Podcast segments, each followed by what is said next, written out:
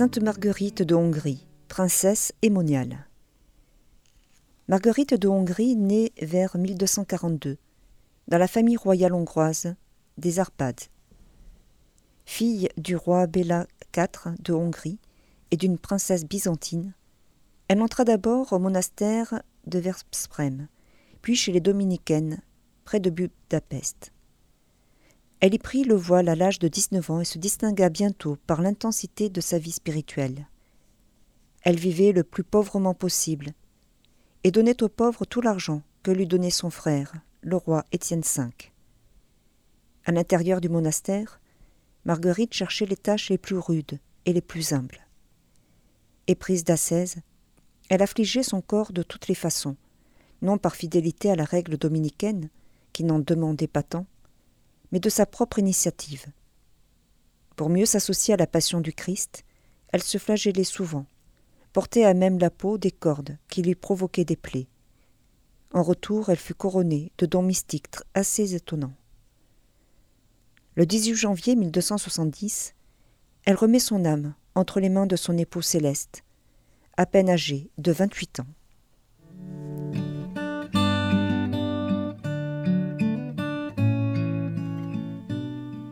La bienheureuse Marie-Thérèse Fâché, abbesse de l'ordre de Saint-Augustin. Maria Teresa Fâché naît à Torriglia en Italie en 1881. Sa vie a pour cadre le diocèse de Spoleto-Norcia en Ombrie. À partir du 6 juin 1906, à l'âge de 25 ans, elle fait partie de l'ordre de Saint-Augustin. Dans la contemplation du mystère du Christ, et dans l'approfondissement de la connaissance de Dieu, Marie-Thérèse trouve un élan pour un singulier rayonnement apostolique. Dans le monastère de Sainte Rita à Cachia, dont elle est abbesse de 1920 jusqu'à sa mort, elle mène une vie austère et radicale, selon le style de son ordre. De son cloître, cette fidèle servante de Dieu construit une grande variété d'œuvres. Dans sa personne se réalise ainsi une synthèse vivante entre la vie contemplative et la solidarité envers les hommes, en particulier les plus pauvres, les humbles, les personnes abandonnées et celles qui souffrent. Je le veux bien que cela coûte, dit-elle souvent. Je le veux car cela coûte. Je le veux à tout prix. Cette devise résume bien sa vie, qui s'écoule dans le travail, la souffrance offerte au Seigneur, et l'expérience mystique. Ces maux physiques s'accumulent sans fin. Au diabète s'ajoute l'asthme, pendant que des problèmes cardiaques l'empêchent de marcher. Elle souffre également durant 27 ans d'un cancer au sein. Aussi est-elle invoquée avec confiance par les personnes atteintes de cette maladie. Dieu est la source originelle de toute sainteté. C'est en fixant son regard sur lui que Maria Teresa y est parvenue les mains pleines de nombreux gestes d'amour, elle va à la rencontre de son Seigneur et meurt le 18 janvier 1947, à l'âge de 66 ans. Son corps intact repose dans la crypte de la basilique de Cachia, à côté de la sainte qu'elle avait aimée profondément, où elle attend en paix l'heure de la gloire.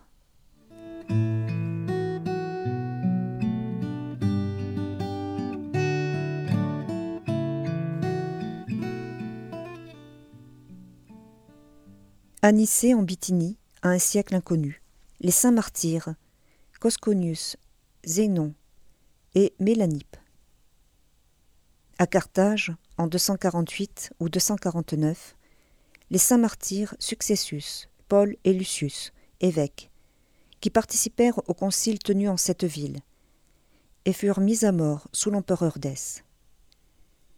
Près de Foix en Gaule narbonnaise, vers 498, le trépas de saint Folusien, évêque de Tours, chassé par les et mort en exil.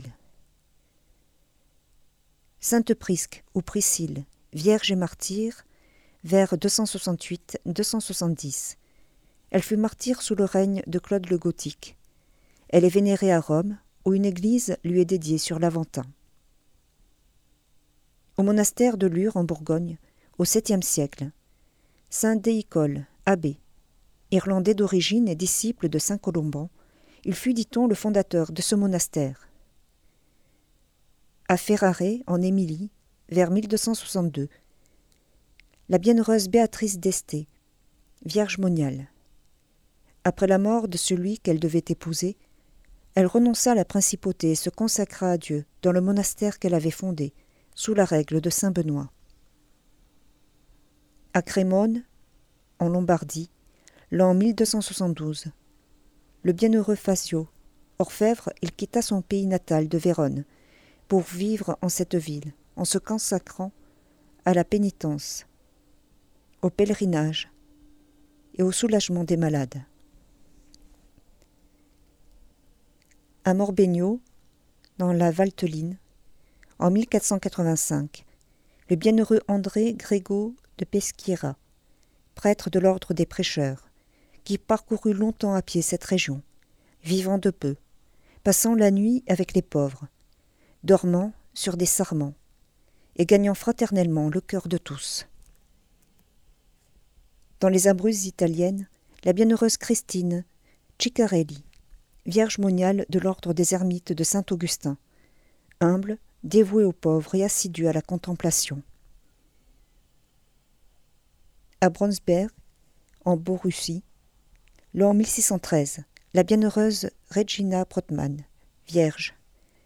Saisie d'amour des pauvres, elle se donna avec zèle au service des indigents et fonda la congrégation des sœurs de Sainte Catherine.